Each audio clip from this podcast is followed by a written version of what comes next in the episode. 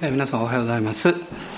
この1週間の間に、えー、私の礼拝にお見えになっている方の、え、方から、え、お二人ですねお母様がイエス様を信じたというあの良いニュースを聞かせていただきました、ま、しばらく前も、え、また別の方のお母様がイエス様を受け入れられたんですね。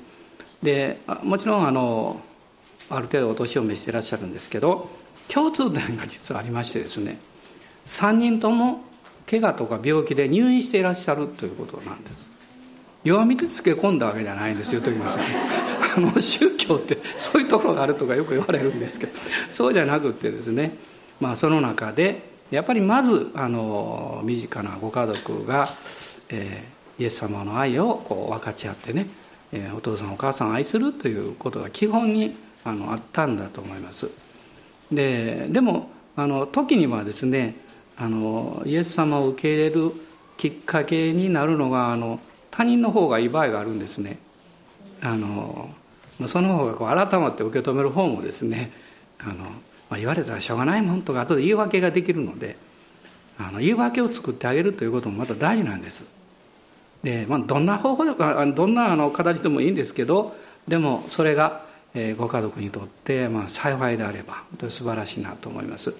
でやっぱりその背後の中にはあの祈りですよねあの、まあ、祈りの力っていうか、まあ、それを、えー、最近私も強く感じるんですけどで今年に入りましてあの主の祈りのメッセージを何回かさせていただいてるんですが、まあ、今日はその、まあ、シリーズとしては4回目になりますけども、まあ、そこを一緒に見ていきたいなと思います。マタイによる福音書の6章の8節から13節までをまず一緒に読みましょう。6章の8節から13節です。だからこう祈りなさい。天にいます私たちの父を皆が崇められますように御国が来ますように御心が天で行われるように地でも行われますように私たちの日ごとの糧を今日もお与えください。私たちの負い目をお許しください。私たちも私たちに負い目のある人たちを許しました。私たちを試みに合わせないで悪からお救いください。国と力と栄えは常しえにあなたのものだからです。アーメン。メン。この主の祈りというのはまあ、三条の水訓の中にあるこのマタイによる福音書の5章から7章のこの中に一つあるんですね。もう一つはルカによる福音書の11章です。そこでは弟子たちがイエス様に祈りを教えてくださいというふうな求めがあって、まあ、そこからイエス様がこのことをこのお話になっているわけです。で、まあ、今までですねこの主の祈りをこう順番にずっと見てきたんですけれどもあのこのまあフレーズというかそれを見てきますと最初に「天にいます私たちの父よ」となっています。まあ、これはあの天のお父様に対する呼びかけなんですね。決して何というかあの主従関係のようなこう求めではなくてですね呼びかけである「父よ」となっています。祈りっていうのはだから呼びかけなんです。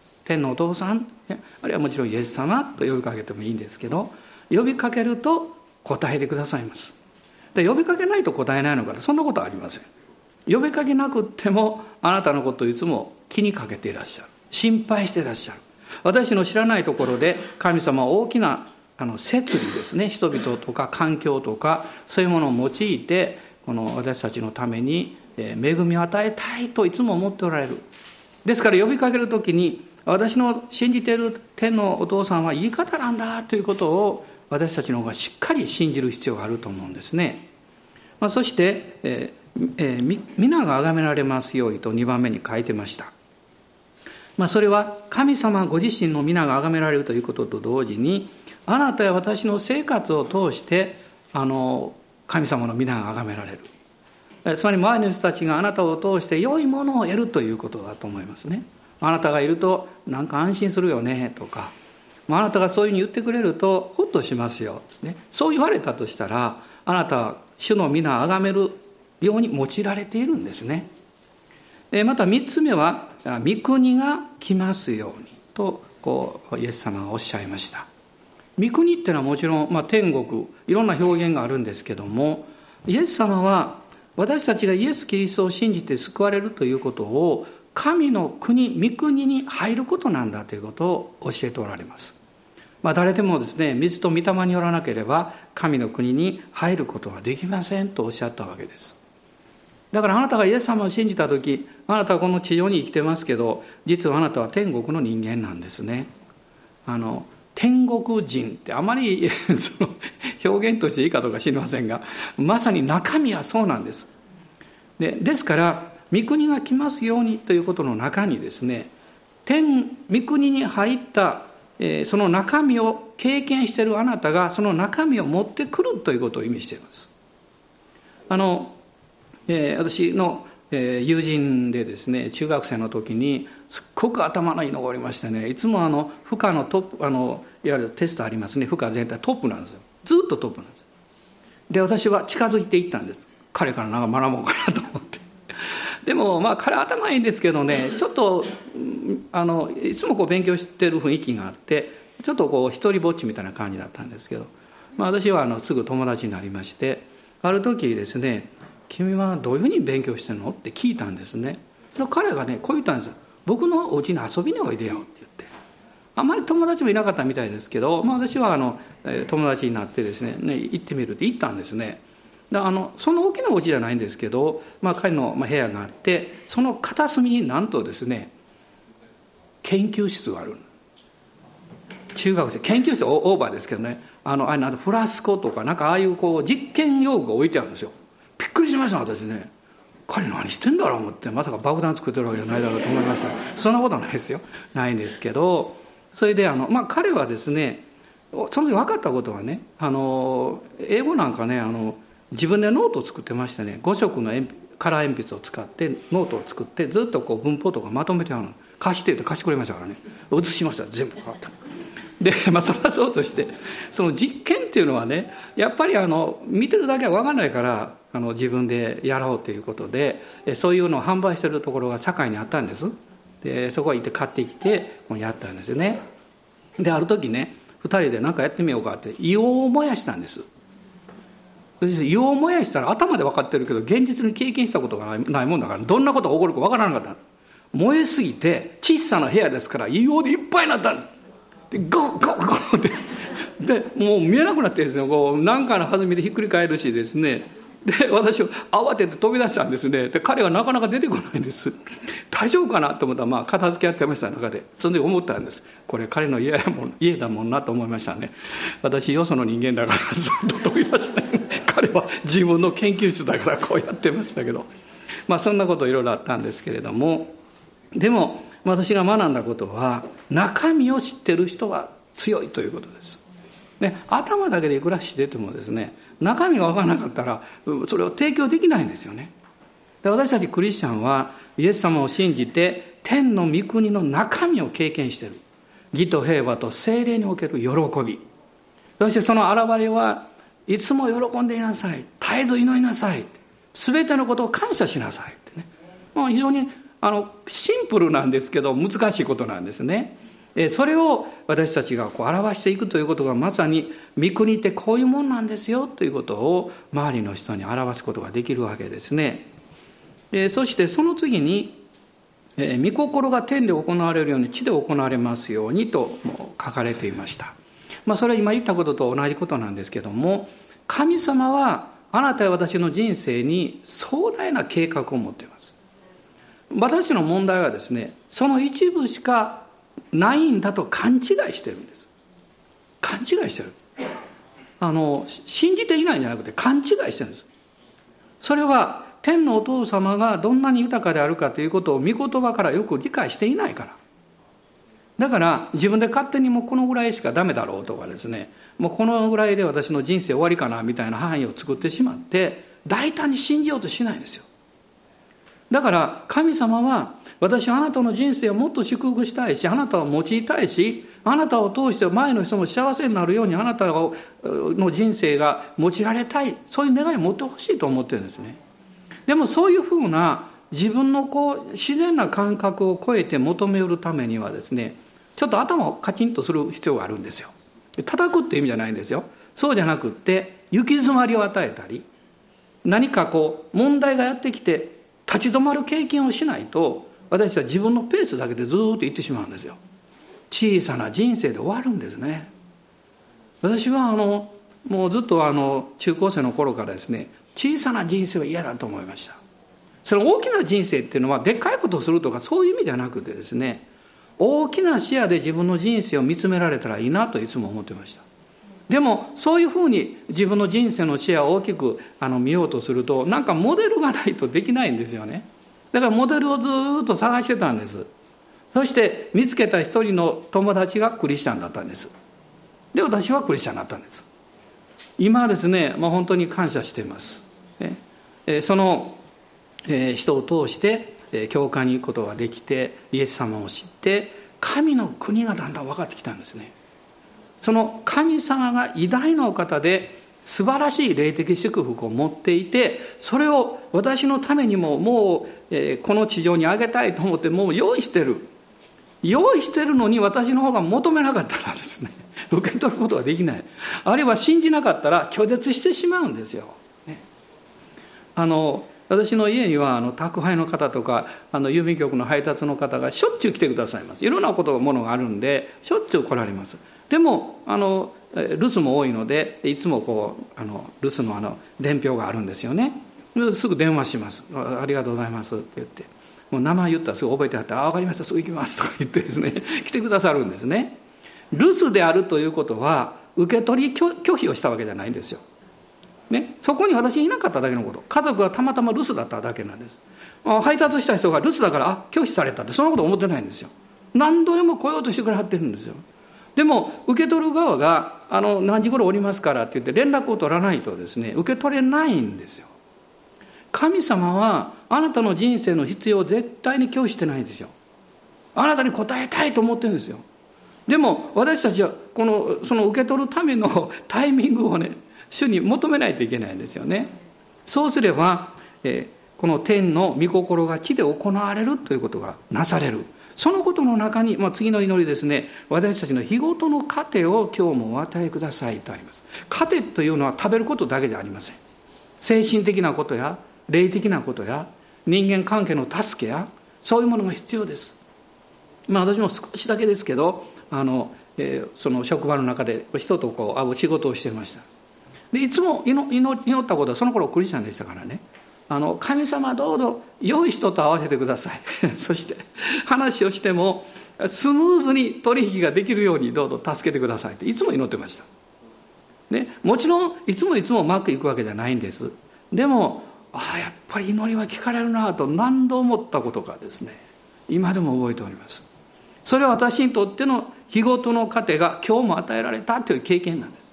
あなたもそれが起こるんですよ。あなたも黙ってないで主よ今日も私の糧を与えてください、ね、そう大胆に信じましょう。まあ大人に人に言ってもダメなんですけど一応言ってみましょうこれ。あの糧が与えられますよって。それはあなたがもらうもんだからね。でまあ今日のところはその続きだったんですけれども、えー、今日のところは、えー私たちの負い目をお許しください。私たちも私たちに負い目のある人たちを許しましたという言葉ですねこの負い目っていう言葉はちょっと調べてみましたら神様や人に対して当然果たすべき、えー、義務とかですね支払うべきものなのに支払っていないとかあるいは、えー、何か約束したのにこのやり遂げていないそういう罪を表すこのユダヤ的な表現なんだそうです。このそれはこうユダヤ的な表現で負い目というんだそうです。だから別の言い方をすれば罪とも言えるわけですね。約束したけど黙ったまま何もしてないとかですね。あるいはお返ししなきゃいけないものがあのもうねそのままほったらかしになってるとかでもいろんなものがありますよね。で私たちはそういう意味でもあの意図的でなかってもですね神様の前に人の中の前に負い目っていろいろあると思うんですね。でイエス様のこの十字架の凄さはその贖いの凄さはあなたは私の罪を許してくださっただけじゃなくってその人生における負い目を償ってくださったということなんです。あのレビ記の中に5つの供え物があって以前お話したこともありますけれどもその中にですね罪に関する供え物というのが2つあるんですね。あの、まあ、一つは前書の生贄という献身を表しますね。もう一つは穀物の生贄。それは私たちの生活のあの一部を神様にお返しする、ねまあ、私は十一献金とか月定献金とかいろいろやりますけどそれはそういうことにこう、えー、つながってるわけですね、まあ、それから3つ目はあの、えー、神様との、えーまあ、和解の生贄と書いてますがそれは神様との交わりの生贄のことなんです。あの罪のためじゃないんです。罪の生贄があって罪許された人が神と交わりを持つ。それを表してるんです。で罪の生贄があってもう一つ最後にですね財貨の供え物ってあるんです。この財貨の供え物っていうのがまさにこれなんです。負い目なんです。なすべきことを分かっていてしかも具体的にあのやらなきゃいけないことをそのままなってしまっている罪のことです。まあそれは私が忘れていたっていうこともあるあるかも分かりませんしなかなかそれがそういう気持ちあるんだけどできないんだっていろんな事情があってですね。そういう場合もあるかも分かりません。でも決してそのことがあったからといって神様はあなたに責めを自分で追い続けて持ち続けてほしくないんですね。あの不可抗力的なこともあるんです実際に。でなかなかその機会がないのでそれができないという場合もあるんです。でもどういう理由であるにしろですねあなたが心の中でそういう負い目を持ち続けるとそれはあなたの生活にとってとてもマイナスになります。まず前向きになれないということ。ね。それからあの物事を考える時に何か引け目になる感じる。劣等感のようなものを持ったりですね自分はダメなんだなっていうそういう気持ちが残ってしまうんですね。まあ特にあのいろんな活躍なさってた方とかもうバリバリやってた方がねいろんなことがあってできなくなった時にその反動ってすごいんですよ。反動ってすごいんですね。私ある方のお話を聞いたんです。その人クリスチャンじゃないんですけど彼は非常に優秀でですね営業マンだったんです。で地方の営業マンだったんですけどもトップでですね今度本部の方にこうあの派遣されて移ったんです。ところが本部に行くとねもう日本全国から優秀な人材が集まってるわけですよ。あの地方でトップでも本部に行ってトップになかななれない。でもやっぱり自分が今までトップだったのにそうなれないということが続いてきてだんだんだんだん彼は心落ち込んで落ち込んでですねうつ的になったんです。でついにうつになっちゃったんです、まあ、しばらく休暇をもらってそして彼はまあ治療をしながらですねうなだれていたんですね。である時ですね電車に乗ったんです。で電車乗ってあのどっか行く用事があったんでしょう。前にあのあごめんなさい。自分が座ってたんです。なんか席があってですね。それとその次の駅でおばあちゃんが乗ってきて彼の前に立ったんです。で彼はもうすぐにですねあのどうぞって席変わってあげたんです。でおばあちゃんが座ってですね彼の顔を見てね「ありがとう」って言ってくれたそうです「ええもうそんなこと」ってね。しばらくまたおばあちゃんが顔を見て「ありがとう」って言ってね。次の駅で降りる時にまたおばあちゃんがわざわざね「ありがとう」って言って降りていったんですって。彼は感動したそうです。もう本当に大したこと何もしていないのにそんな小さなことでも人に喜ばれることができる、ね、そういう人生を自分が与えられてるはずなのに仕事がうまくいかないということだけでこんなに落ち込んではいけないと思ってね。彼はそこからどんどん元気になったんですね。あなたにもできることはたくさんあります、ね、できなかったことよりもできることの方が多いはずです。あるいは何かができなくなったとしたら別にそれを続ける必要がないのかもしれません。別の道を探したらいいんでしょう。彼は立ち直りましてね。その後何になったと思います？カウンセラーになったんですよ、ね、だってそういう経験があるからよくわかるんですよね。あなたがもしそういう辛い経験をしたりあ私はあのよくそういうことあるんです。よよく祈ってる時に分かるんですね。この姉妹夫人はすごい辛い経験してるとかですね。あこの青年は今悲しいんだろうなとかね。で毎回じゃないんですけどその時によく導かれて言う励ましの言葉はね神はあなたのその通ってきた道を必ずお持ちになる。必ずお持ちになる。でもそのためにはあなた自身の負い目を神様の前にあがなってもらうという経験をする必要がある。それを人にあがなってもらおうとするとあなたは人を要求するんです。ね。あの環境が悪いからとかね。あるいは親が悪いからとかね。私時々言うでしょこんな話ね。あの息子がお父さんにね「もう僕ってねもうなんで俺なんか産んだ!」とか言ったらお父さんが「お前って分かっとったらうまいよ」って言って。分からんねそんなもの。なってみんとね。でもそういうふうなやり方っていつもやってんです私生活の中でね。それは悪魔に騙されてるんですよ。神様はあなたの生活を素晴らしく祝福したいと思ってるしあなたのすぐそばにあなたが本当に愛すべき人がいるんですよ。家族だけじゃないですよそれはもちろん。友もそうだし出会う人々の中に偶然なんかないですよ。あの私もどっかに行く時に、まあ、今週も出かけますけど私はいつもあの一番期待してるのはですね新しい人に会うことなんです。いろんな人に出会うことなんです。もちろん一回きりの出会いっていうのもあるんです。それもそれはそれでいいんですね。でも一回きりの出会いのはずがこれから生涯関わっていくという場合もあるんです。全ての良いことを神様がなさる時にそのほとんどは人をお持ちになります。あなたの出会った人をお持ちになりますそしてその人を通してあなたにチャンスをくださいます励ましをくださいます私も開拓を始めましたけどその初期に来てくださった多くの方はですね私が伝道したわけではないんです。ね、今までにどっかの教会あるいはクリスチャンが伝道しておられたその人たちが来られたり誰かがこういうところに教会が始まったから行ってみたらっていうふうに紹介してくださったりほとんどそうですよ。でも私の評判が悪かったらどうでしょうか。あの牧師のとこ行かん方がいいよって。あの開拓ちょっと危ないから危険やから行かない方がいいとね。逆に警告するでしょそれは当然ね。だからあなたがどういう人間関係を持って生きてるかっていうことはそれはあなたの生活あなたの仕事あらゆる面においてものすごいインパクトがあるんですね。そのためにはあなた自身が神様の前に負い目を許されて償われているというその信仰をしっかり持つ必要があります。ここにその、え興味深いことが出てくるんですけどそれはえ私の私たちの負い目をお許しください。そしてその後ですね私たちも私たちに負い目のある人たちを許しました。とこう書いてます。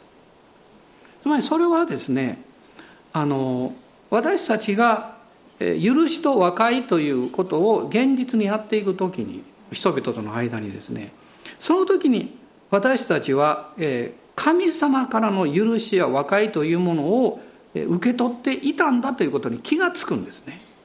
あのこの私たち私たちの負い目をお許しくださいと言ってるのはまだ許されてないけど求めてるという意味では私はないと信じてるんです。そうじゃなくてイエス様はすでに十字架の贖いによってあの私たちの負い目を許してくださってます。でも私の方がそれを受け取るということにまだ信仰がないこれはダメだろうとかまだ無理だろうとかなぜかっていうとその多くはあなた自身が他の人との関係において許してないから。ね、なんでね自分が許してないものを許してもらえるなんて思える人いないですよ。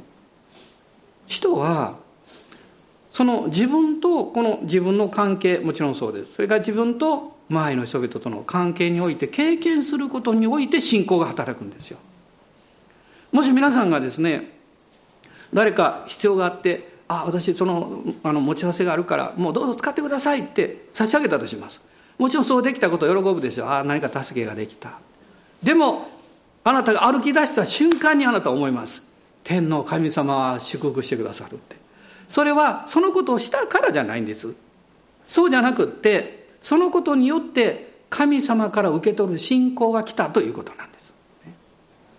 ですからこの祈りの中にですね、まあ、私たちの何か経験する以上の何か深いものがあるということを教えられるんですね。私たちには、いくつかのこの経験する負い目というのがあります。まあ、今話してますように一つはこう人生で経験するさまざまな負い目があります。そしてもう一つはですね、えー降りかかってくる困難ですあの自分のせいじゃないのにまあ、不可抗力のようにこうやってくるものがありますでその降りかかってくる困難の中でもあなたが避けたり逃げられないものがあります、ね、あなたの関わりやあなたのお仕事やその中で来るものっていうのもあるんです。時々あ誰か助けてくれないかなって思う時あるでしょそういう時に。で周り見たけどどうもどうしていいか分からないって。その時に神様はこうおっしゃってるんだと思います。私が一緒にいるよって、ね、私はあなたがその降りかかってくるように見えているその困難もそれを、恵みによって受け取る力をあなたに与えているんだですから多くの素晴らしい人たちの証を読むとですねそのことがある期間を通してその後で理解できたっていう証たくさんあるんですね。あの昔あのえ、ー、とたとえそうでなくても」という本がすごい有名になりましたね。あの韓国の方のお証の分厚いこの本ですよね。読まれた方いいらっしゃいますか？あおられますね何人かね。であの、まあ、私は本は読んでないんですけど証を聞いたんですけどもあの4人でしたかね確か。3人か4人かあの障害を持ってらっしゃる子供さん。あのそんなになかったかな。でも多分3人ぐらいはいたと思いますよ。であのもう本当にあの障害を持っていらっしゃって子どもさんがねお母さんとして大変ですよね。で次生まれてきた子どもさんも障害があってということが続いたんですね。でその時にですね彼女が祈ったことの内容が書かれてました「神様どうしてですか?」って。ね。しかもそれはもう万人にというかもう何十万人に一人というケースのような問題を持ってる子どもさんが委ねられた。なぜ私一人だったらいいですけどなぜそれ以上に？ってその時に彼女が神様からあの受けた、えー、理解というかそのことを確かおっしゃってたと思います。それは神様こうおっしゃったって。私はそれは何人であろうがあなたにそれを支えていく十分な恵みを与えていますよということです。私たちは困難が来るとなぜ私だけがと言って考えてしまうんですけどでも神様はあなたにその何倍もの恵みを置いてくださってます。実際自分の小さな歩みを振り返ってみてもですね神様の恵みをすぐに思い起こす時っていうのは困難があった時のことです。あの時大変だったなでも主が支えてくださったもうその時は必死に祈って信じてますけど振り返った後でよくまああの火の中を通れたもんだと思うことあるでしょ神様がその恵みをあなたに十分に与えていらっしゃるんですね。まあ、今あのちょっと開く時間はないんですけど第2サムエルの16章の中にですね、まあ、息子のアブシャロムに追われてるダビデの姿が出てくるんですね。これダビデの罪の結果なんですけどでも神様あえてそれ許されてアブシャロムにこう追われ命を追われていって逃げていくんですけどその逃げていく途中でですねシムイという人物が出てきてダビデを呪うんですよ。もう逃げていくのに大変なのにその並行して向こう側で現れてですね呪うんですねダビデのことをね。その時にダビデの部下がダビデに言うんです。私が行って彼をもう撃ち殺しましょうかって言うんですよ。その時ダビデは言うんですね。これはあなたに何の関係があるのか。これは神と私の問題なんだ。そしてそれをあえて受け取ってそしてその後16章この読んでぜひ後後で読んでいただきたいんですけどダビデはこう言うんです。神様が私の人生を必ず幸せ者と呼ばれるようにしてくださるんだということです。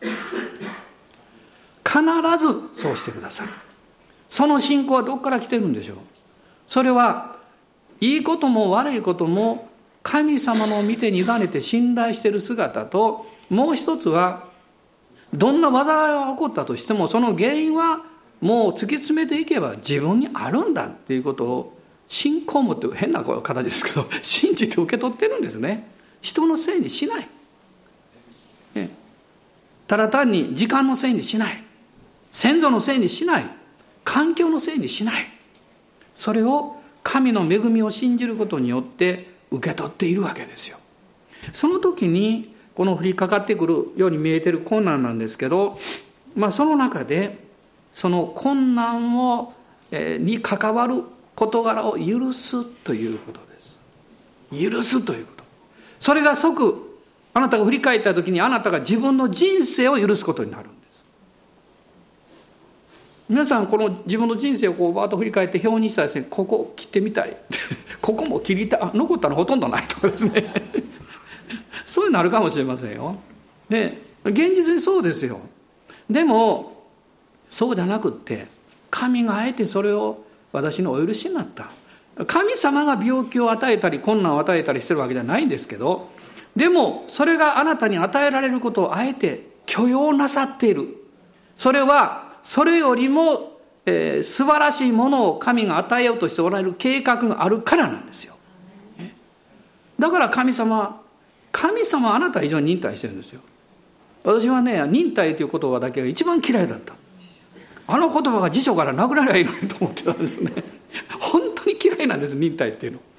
でもその部分を一番とりあえず扱われて扱われて今も扱われてます。ね。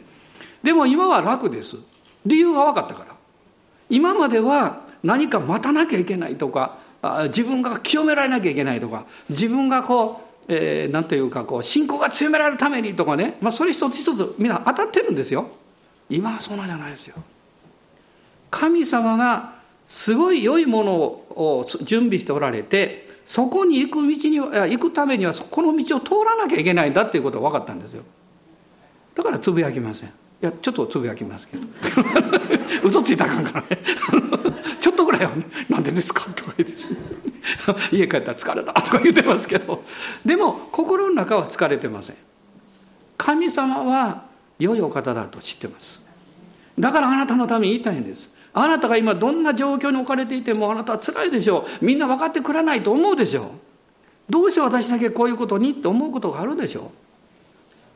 父なる神様分かってるんですよ。そしてあなたが忍耐してるよりも父なる神様の方が忍耐してるんですよ。もう少しだよもう少しだよってもう少し信じていったら私があなたに委ねたいもの与えたいものをあなたは手に入れるんだって。それまで頑張れって、ね、引き返しちゃダメだって。それは実はこのいろんな困難に対する時に私が経験することですね、まあ、もう一つあるのはねあの何かこう前進しようとするとこう妨げがあるっていうそういう経験っていろいろあるでしょ。でもそれも私たち自身に気づかせるんです。あなたにとって一番大事なことは何なのか。あなたにとって、えー、何というか委ねなきゃいけない部分はどこなのかということです。私は絶えずもう今はあのいろんなもうスケジュールみたいなものがいっぱいどんどんやってきます。このことこの辺にあるのやろうと思うんですよ。やる前にどんどんやってきて そこへ行けない、正直言うとこれ聞く人いるんだけど明日か明後日から出かけますけどその準備これからなんですよ。でも向こうのでもアメリカでも聞聞きはるんで。あ準備なしで来はるんやなって思うかもしれません。でもちゃんと明日準備します。大丈夫です。ね。神様は、えー、全部ご存知なんです。私はあの開拓する時にあることを学んだんですね。え神にとって一日は千年のことし千年は一日のことし。私にはこれだけいるだろうと覚えて思ってますけどそんなことはない。神様はこれぐらいでなさいますよ。神の時間はあなたの時間と違うんですよ、ね、だから逆にあなたはこれぐらいでできるだろうと思ったらものすごい時間かかることもあるんです。委ねましょう。信じていきましょう、ね、その前そのことが私たち信仰を持っていくためにはイエス様の十字架が私たちの負い目を償ってくださっている。負い目を許してくださっている。それをはっきり信じる必要があります、えー、アーメン。感謝します。どうぞお立ち上がりください。また皆さんどうぞ後であのイザヤ書の53章読んでおいてください。イザヤ書の53章ですね。そこでイエス様が私たちの悲しみと痛みとそして、えー、重荷と病。あ病ですね重荷っていうのは。病とそれから罪。悲しみと痛みと、えー、病と罪とこう書いてますけど、まあ、その中に重荷も入ってるんです。そういうものを全部十字架で背負ってくださったんですよ。背負ってくださったんです。あなたの背中にある荷物は全部イエス様が持ってくださっているんですね。でもサタンはね嘘つくんですまだ追ってるよって背負ってあなたを追わなきゃいけないよって言うんです。あなたの責任だからって言うんです。神様はそうじゃない。御子イエス様がそれを全部追ってくださった。今日それを信じます。アーメン。今しをあがめましょう。アーメン。アーメン。ハレルヤハレルヤおお主よ。アーメン。ハレルヤ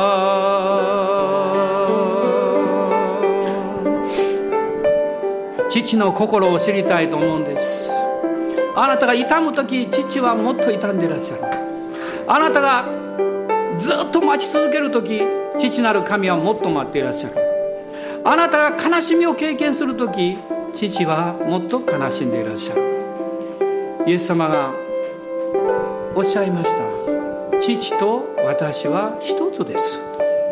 それは私たちも言えるんです。私とイエス様私と父は一つです。聖霊様がそのように導いておられるからです。アーメン。感謝します。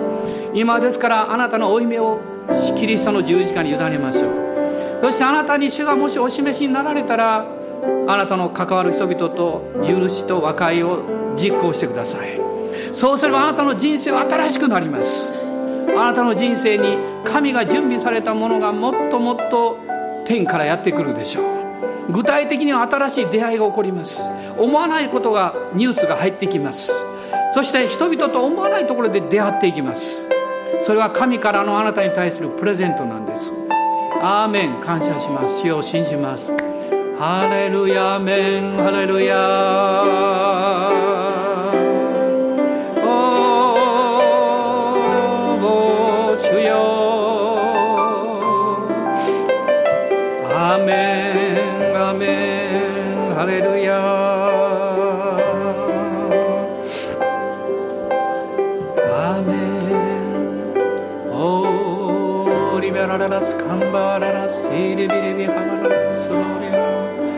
主よ委ねます。アメン。ハレルヤ。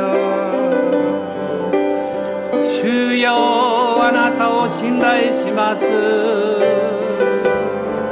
どんなことがあっても何が起こっても主よあなたを褒めたたえます。たは偉大なる方。あなたは最高の父。おお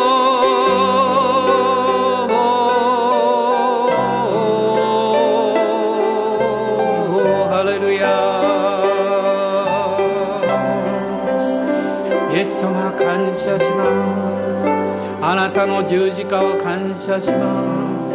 あなたの贖いを感謝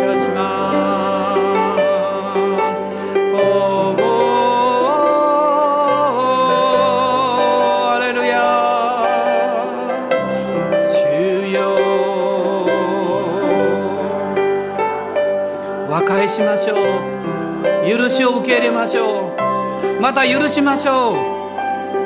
私たちは神様の祝福を流していく器です。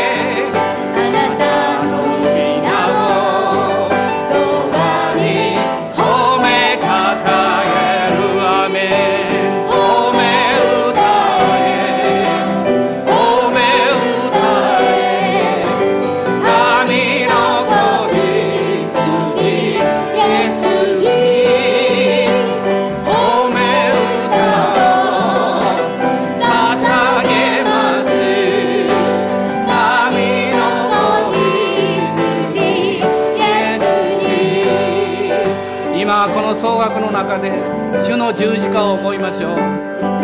主のよみがえりを思いましょう。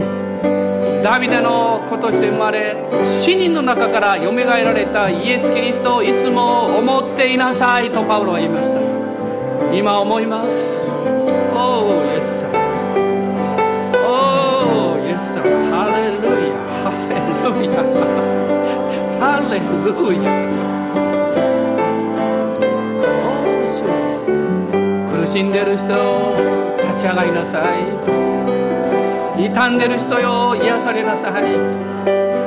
長い長い荷を追ってきた人よ主から休みをいただきなさい。アメンアメン。